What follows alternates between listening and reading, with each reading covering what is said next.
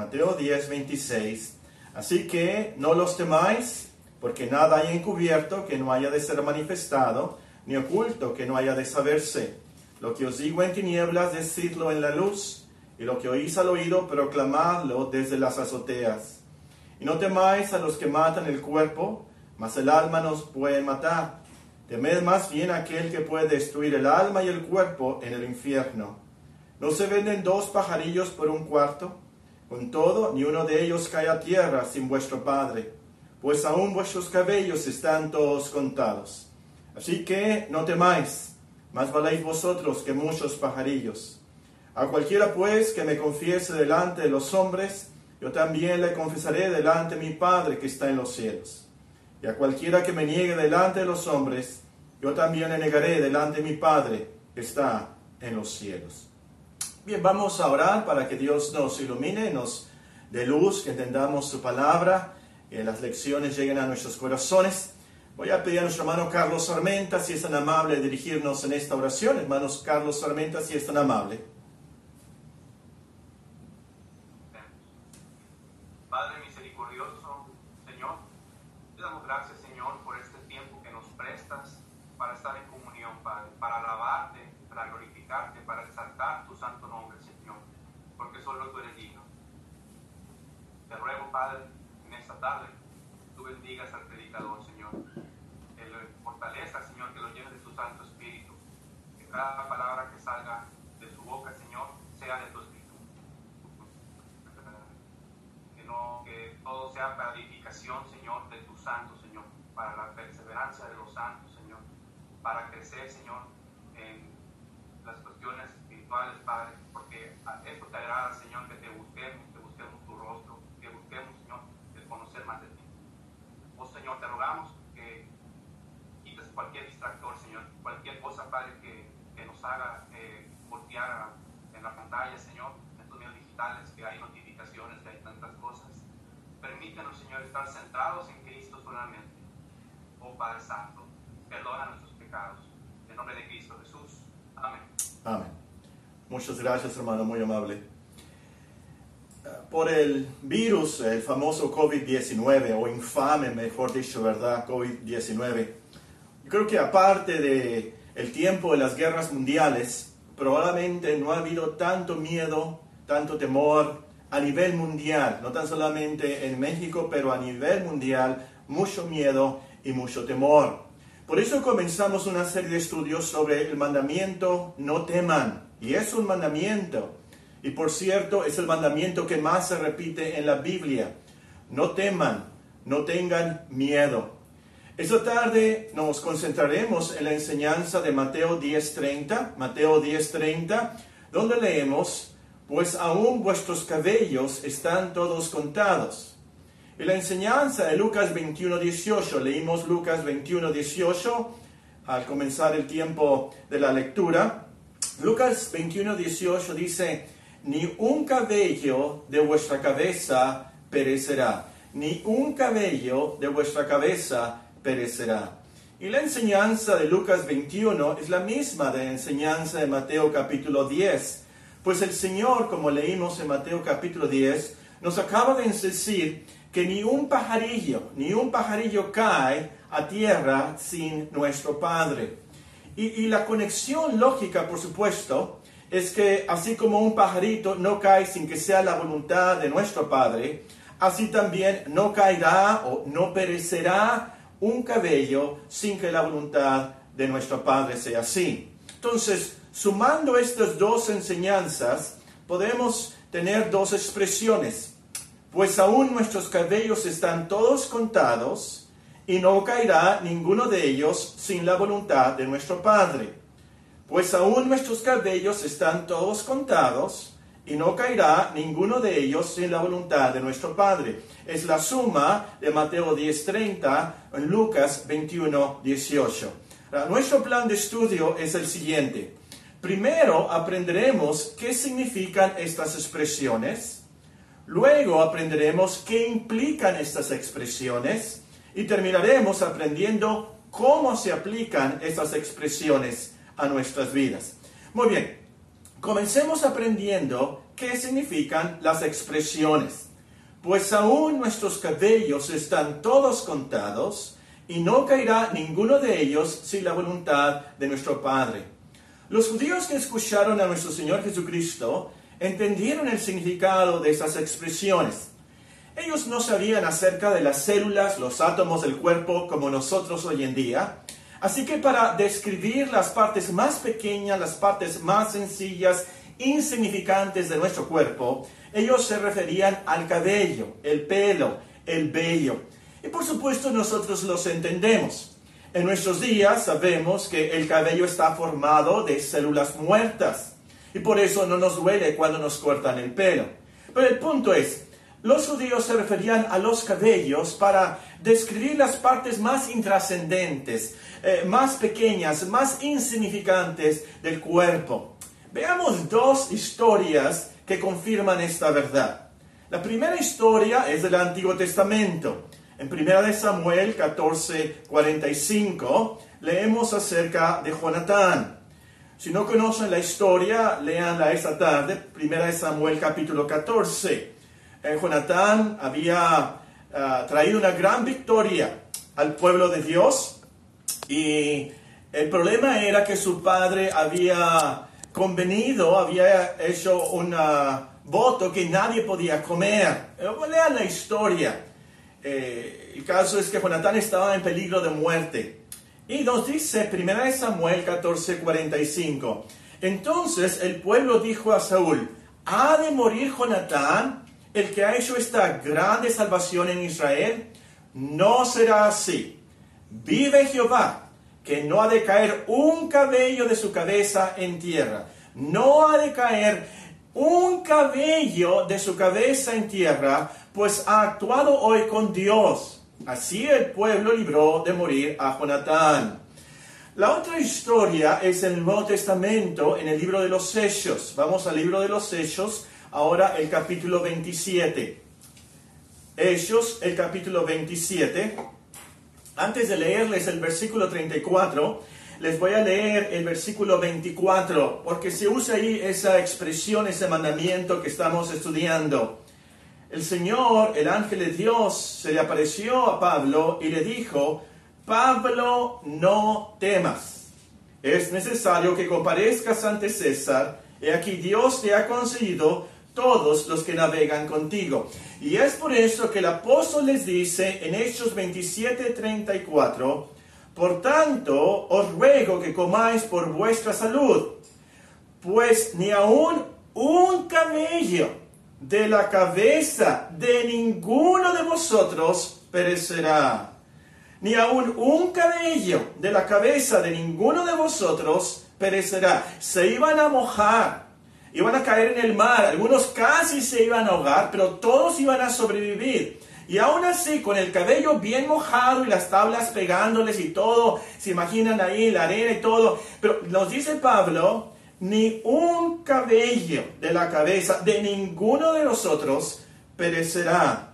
Entonces, cuando nuestro Señor Jesucristo nos dice en nuestros textos de Mateo 10 y Lucas, el capítulo 21, que aún nuestros cabellos están todos contados y no caerá ninguno de ellos sin la voluntad de nuestro Padre, significa que Dios tiene cuidado de las partes más insignificantes más intrascendentes, más débiles, más pequeñas de nuestros cuerpos.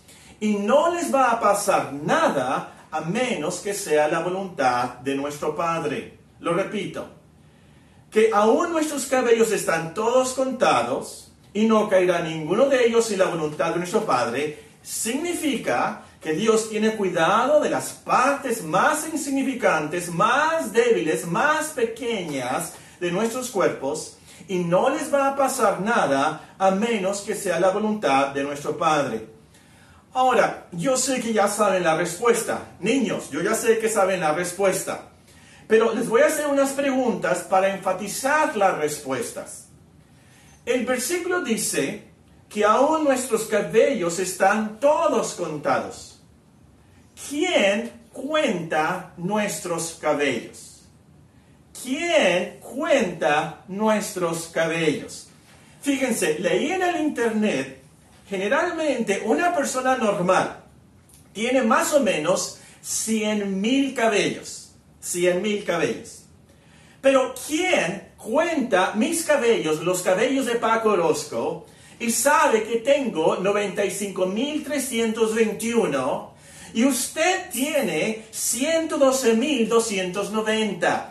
¿Quién los cuenta? Niños, ¿cuál es la respuesta? La respuesta, por supuesto, es Dios. Nuestros cabellos están todos contados por Dios. La respuesta a la segunda pregunta es la misma. ¿A quién se refiere el Señor cuando dice que ninguno de ellos cae a tierra sin vuestro Padre? ¿A quién se refiere cuando Él dice, con todo, versículo 29, con todo, ni uno de ellos cae a tierra sin vuestro Padre? ¿O a quién se refiere en Lucas cuando dice que ninguno de sus cabellos perecerá? ¿A quién se refiere? Por supuesto, se refiere a Dios. Dios es nuestro Padre celestial. Ahora, si usted no es cristiano, entonces su padre es el diablo, algo que vimos la semana pasada de Juan capítulo 8 y el versículo 44. Pero si usted cree en Cristo, si le ha recibido, si usted cree en el Cristo de la Biblia, entonces su padre es Dios como dice Juan capítulo 1 y versículo 12. Muy bien, ya sabemos qué significan las expresiones. Veamos qué implican. ¿Qué implican las expresiones? Pues aún nuestros cabellos están todos contados y no caerá ninguno de ellos sin la voluntad de nuestro Padre Celestial. En primer lugar, estas expresiones implican la absoluta omnisciencia de Dios sobre todo lo que existe. La absoluta omnisciencia de Dios de todo lo existente. Yo me imagino que todos los que estamos reunidos, cuando menos aquí a través de Zoom, el Internet, todos creemos en la omnisciencia de Dios. Es decir, que Dios conoce todas las cosas. Pero realmente nos es imposible entender esta verdad, pues nosotros no somos Dios. Su conocimiento no es nuestro conocimiento. Su conocimiento es infinito. Nuestro conocimiento es muy, muy limitado y aún así es microscópico, nanomicroscópico comparado con el conocimiento de Dios. Por ejemplo, Dios no necesita investigar cuántos cabellos tenemos cada uno de los millones de humanos que existimos. No es que Dios se ponga a contar nuestros cabellos. Dios automáticamente, inmediatamente, sabe cuántos cabellos tenemos todos los humanos de todo el mundo. No los necesita contar. Su conocimiento es así. Él sabe todas las cosas inmediatamente, automáticamente. El conocimiento de Dios es increíble para nosotros. Dice un salmo que Dios llama a cada estrella por su nombre. Dios llama a cada estrella por su nombre. ¿Saben cuántas estrellas hay? Mateo, ¿sabes cuántas estrellas hay? Brian, ¿alguien sabe cuántas estrellas hay? Ahora, si ustedes contestan 50, está bien, se la van a sacar bien. Porque las estrellas son 50. Pero leí en el internet han calculado que hay un quintillón, un quintillón de estrellas. ¿Saben cuánto es un quintillón?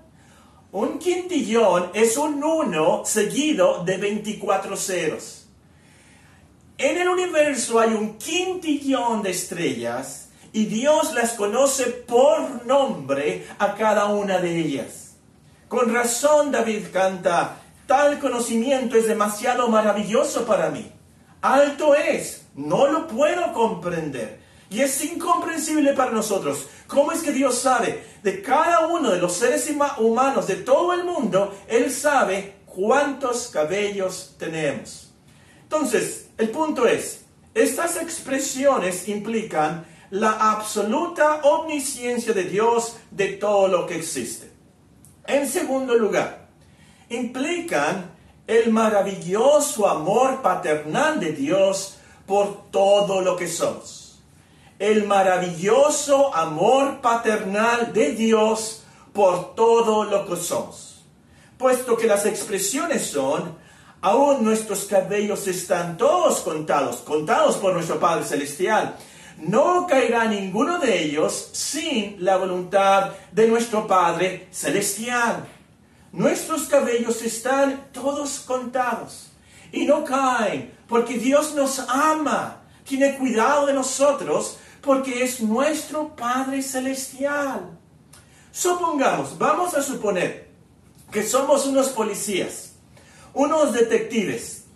Llegamos a una casa donde se ha cometido un crimen. En el piso nos encontramos con un mechón de cabellos. Y ese mechón de cabellos tiene sangre. Como criminalistas estamos acostumbrados a ver evidencia así y no nos afecta tanto ver cabellos con sangre. Pero descubrimos que esos cabellos son de uno de nuestros hijos. ¿Qué va a pasar? Nos va a doler el estómago inmediatamente. Nos vamos a angustiar. Nos vamos a preocupar mucho. Es de nuestros hijos. Por amor a ellos nos vamos a preocupar. Ahora, multipliquen eso al infinito. Si nosotros, siendo padres malos, nos preocupamos tanto por nuestros hijos, cuanto más nuestro Padre Celestial, que nos ama con amor divino, valga la redundancia, que nos ama con amor perfecto. Ese amor es súper maravilloso. Es tanto que Dios ama cada uno de nuestros cabellos. ¿Exagero? No. Nuestro Señor Jesucristo no exageró. Esto es bíblico y es lógico, pues todo lo que somos, incluyendo nuestros cuerpos y cabellos, fueron redimidos en el Calvario. Ese es el argumento del apóstol Pablo en 1 Corintios 6, cuando nos dice que no nos debemos de meter con una prostituta. A lo último nos dice él en 1 Corintios 6:20. 1 Corintios 6:20. Voy a comenzar a leer en el versículo 19. ¿O ignoráis que vuestro cuerpo es templo del Espíritu Santo, el cual está en vosotros, el cual tenéis de Dios y que no sois vuestros, porque habéis sido comprados por precio. Glorificad pues a Dios en vuestro cuerpo y en vuestro espíritu, los cuales son de Dios. Y esto nos lleva a la otra lección. El punto de estas expresiones, de estos versículos, no es que Dios tiene un gran interés por nuestros cabellos. Esto es cierto, pero eso no es el punto. Es que Dios ama lo más mínimo, lo más insignificante, lo más pequeño de lo que somos. Incluyendo nuestro cabello, incluyendo nuestro cuerpo, pero sobre todo incluyendo nuestro espíritu, nuestra alma. ¿Y por qué? ¿Por qué Dios tiene tanto cuidado de nuestro espíritu, de nuestro cuerpo?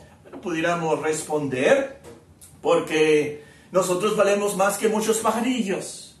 Y la lógica de nuestro Señor Jesucristo, por supuesto, es irrefutable. Valemos más que muchos pajarillos porque tenemos un alma, un alma eterna.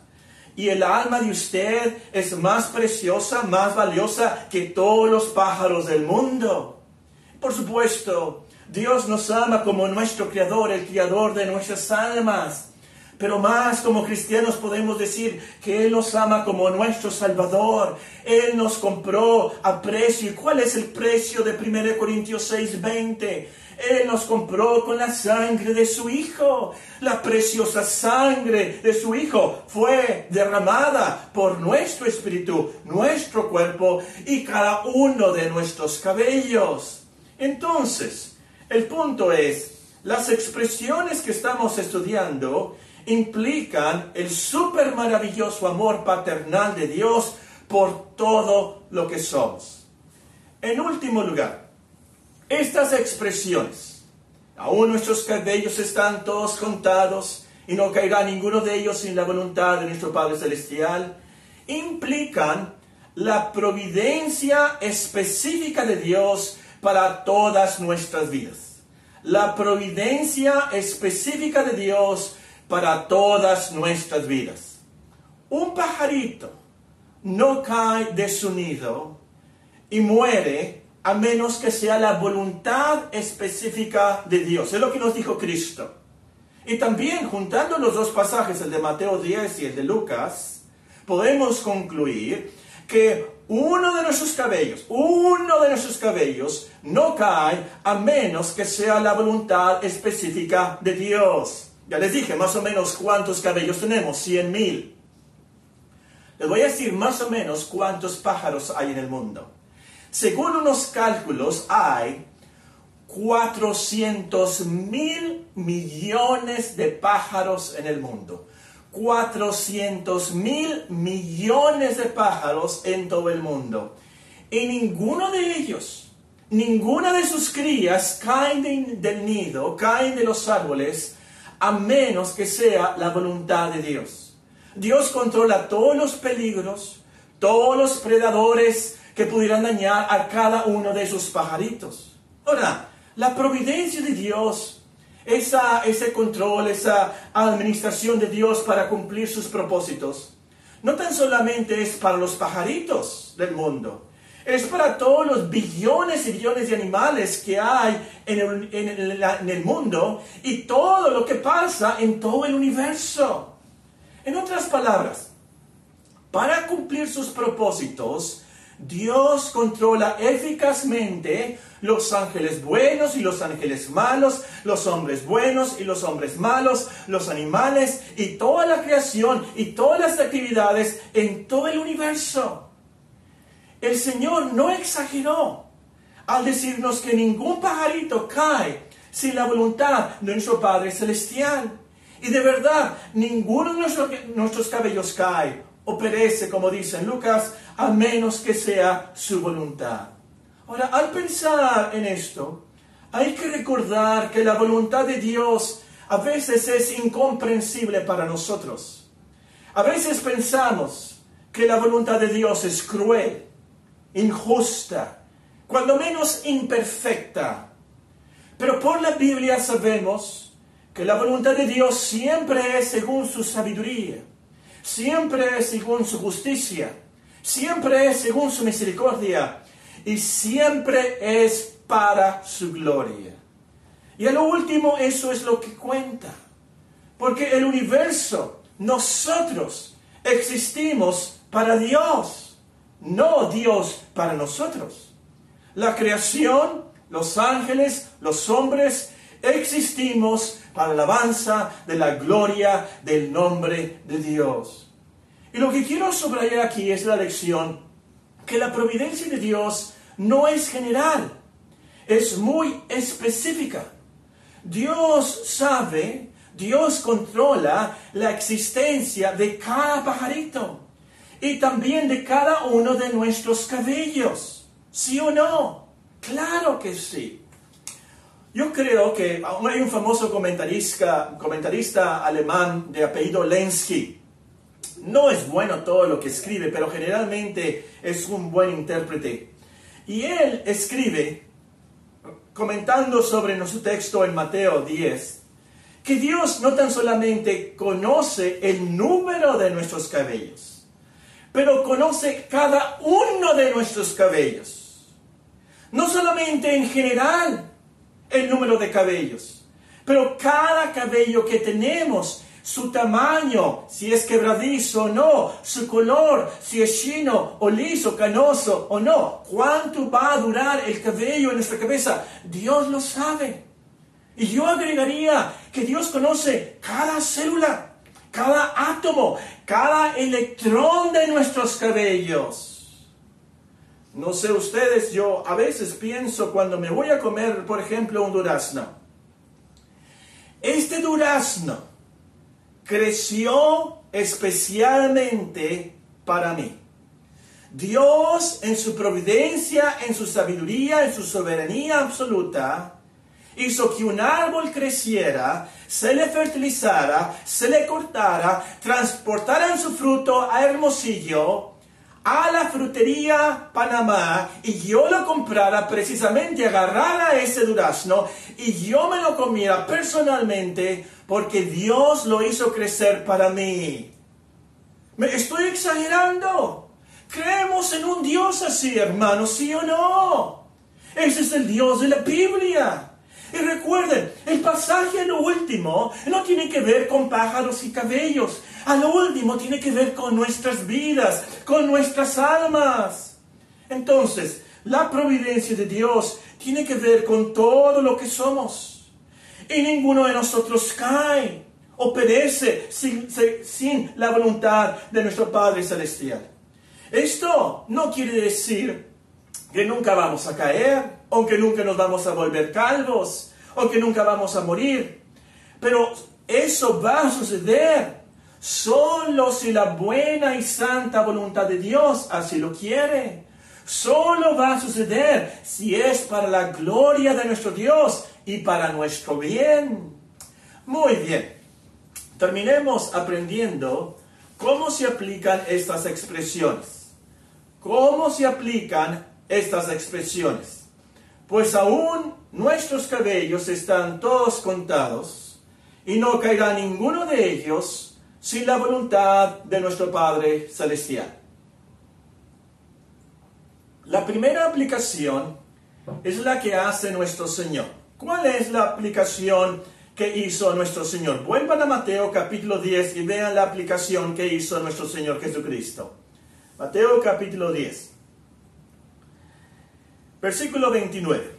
¿No se venden dos pajarillos por un cuarto? Con todo, ni uno de ellos cae a tierra sin vuestro Padre, pues aún vuestros cabellos están todos contados. Así que, esta es la aplicación. Así que, no temáis, no temáis. Entonces la aplicación es, aprendamos a no temer. Si nuestros cabellos están contados y no cae ninguno de ellos sin la voluntad de nuestro Padre Celestial, entonces no tenemos por qué temer, no tenemos por qué estar en esa ansiosa inquietud. Dios cuida de nosotros, aun en lo más insignificante, en lo más pequeño, nuestros cabellos. Entonces Él cuida de todo lo que somos y todo lo que importa en la eternidad. Esto nos debe llevar a esa paz de la cual hablamos en esta mañana. Y especialmente a esa paz de saber, nuestra alma está segura. Yo voy a llegar al cielo porque Dios me cuida. Yo no voy a cometer el pecado imperdonable. Yo voy a perseverar. Dios me va a ayudar con esas tentaciones. Dios me cuida, Dios me ama, es mi Padre Celestial. Esto nos debe llevar a esa paz de saber de la protección y del cuidado de nuestro cuerpo. Como dice en 1 de Juan, el capítulo 5, que el diablo no nos toca. Podemos decir también, la enfermedad no nos toca, el virus no nos toca sin la voluntad de nuestro Padre. Entonces, aprendamos a no temer. No tenemos por qué tener miedo a nada ni a nadie. La pregunta práctica es, pero Paco, ¿cómo aprendemos a no temer? Ese es mi problema, yo le tengo miedo al virus. En las siguientes aplicaciones nos van a ayudar mucho. La segunda aplicación es, aprendamos más del tremendo amor de nuestro Padre Celestial y creamos en Él. Aprendamos más del tremendo amor de nuestro Padre Celestial y creamos en ese amor paternal. Les recomiendo que lean el Sermón del Monte. Fácilmente lo pueden leer antes de acostarse esta tarde. Comienza en Mateo capítulo 5 y termina en Mateo capítulo 7. Y subrayen cada vez que Cristo menciona a nuestro Padre Celestial en ese gran sermón. Para el, Señor, la gran motivación de la cristiandad y todo lo que hacemos tiene que ver con Dios Padre. Si hacemos buenas obras, por ejemplo, es para que la gente nos vea y glorifique a nuestro Padre que está en los cielos. Si ofrendamos, si ayunamos, si oramos, lo hacemos en secreto porque nuestro Padre que está en los cielos nos ve lo que hacemos en secreto. Si necesitamos algo, no tenemos que afanarnos pues nuestro Padre sabe de qué cosas tenemos necesidad antes de que se las pidamos.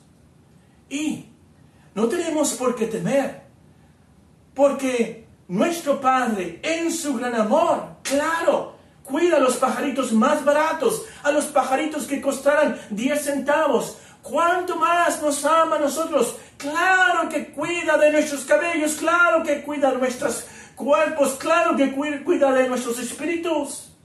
Y esto no es por algo de nosotros, es por pura gracia, es amor por pura misericordia, es porque Dios nos ama en Cristo. Así como Él ama a Cristo, nos ama a nosotros, como nos enseña Juan 17. Él nos ama, Él nos compró con su preciosa sangre. Y por eso nos perdona, por eso nos ayuda, por eso nos protege y por eso vamos a llegar hasta el final, hermanos. Tercera aplicación. Aprendamos más de la providencia específica de Dios y creamos en ella. Aprendamos más de la providencia específica de Dios y creamos en ella. Todos los cristianos creemos de alguna manera en la providencia de Dios, o como se dice, la divina providencia. Dios dirige, Dios administra, Dios controla todo para cumplir sus propósitos eternos. Este es un dogma, una doctrina básica de la cristiandad. Si no crees en la providencia de Dios, entonces no crees en el Dios de la Biblia. A lo último, tú estás creyendo que el diablo, los hombres, la suerte, el mundo está en control y que ellos están sobre Dios. Y eso no es el cristianismo.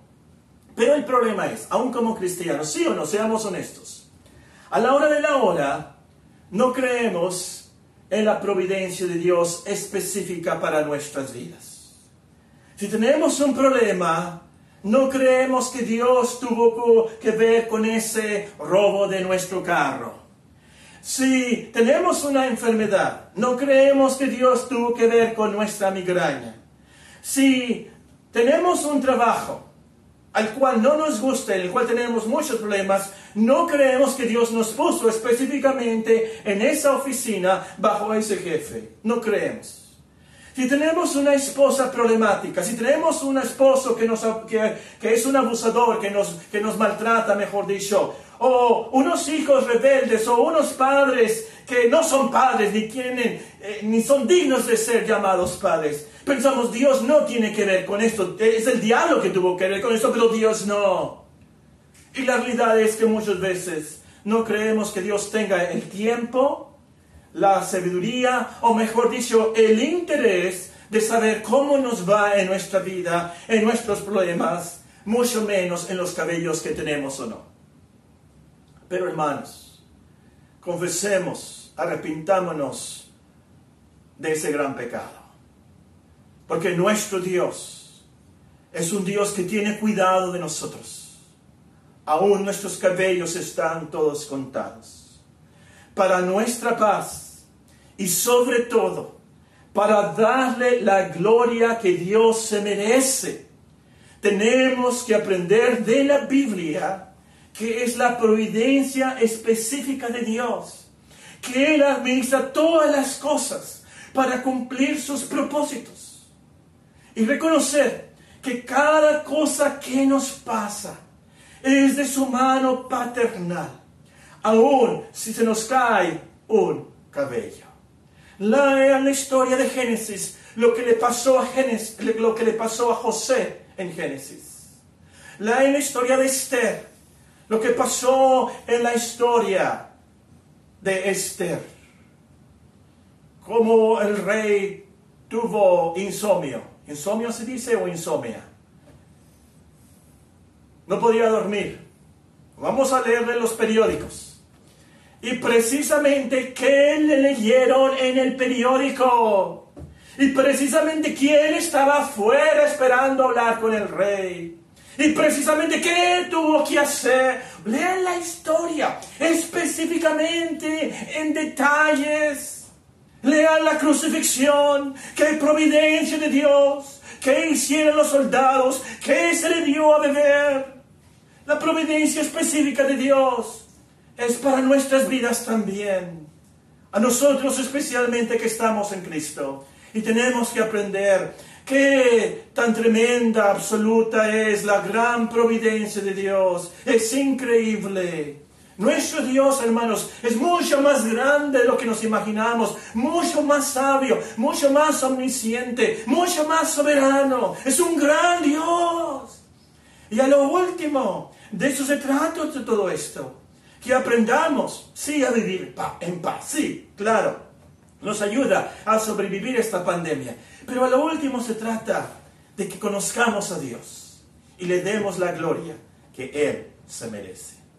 Voy a concluir leyéndoles la primera pregunta, la famosa pregunta del catecismo de Heidelberg. La primera pregunta del catecismo cristiano de Heidelberg. La pregunta es, ¿cuál es tu único consuelo tanto en la vida como en la muerte? ¿Cuál es tu único consuelo tanto en la vida como en la muerte? Y la respuesta es que yo con cuerpo y alma, tanto en la vida como en la muerte, no me pertenezco a mí mismo, sino a mi fiel Salvador Jesucristo, que me libró del poder del diablo, satisfaciendo enteramente con su preciosa sangre por todos mis pecados. Y escuchen, y me guarda de tal manera que sin la voluntad de mi Padre Celestial ni un solo cabello de mi cabeza puede caer. Antes es necesario que todas las cosas sirvan para mi salvación. Por eso también me asegura por su Espíritu Santo la vida eterna y me prepara para vivir en adelante según su santa voluntad. Dios les bendiga, hermanos. Voy a pedir a nuestro hermano Martínez si es tan amable de ayudarnos a cantar una vez más ese himno Corro a Cristo.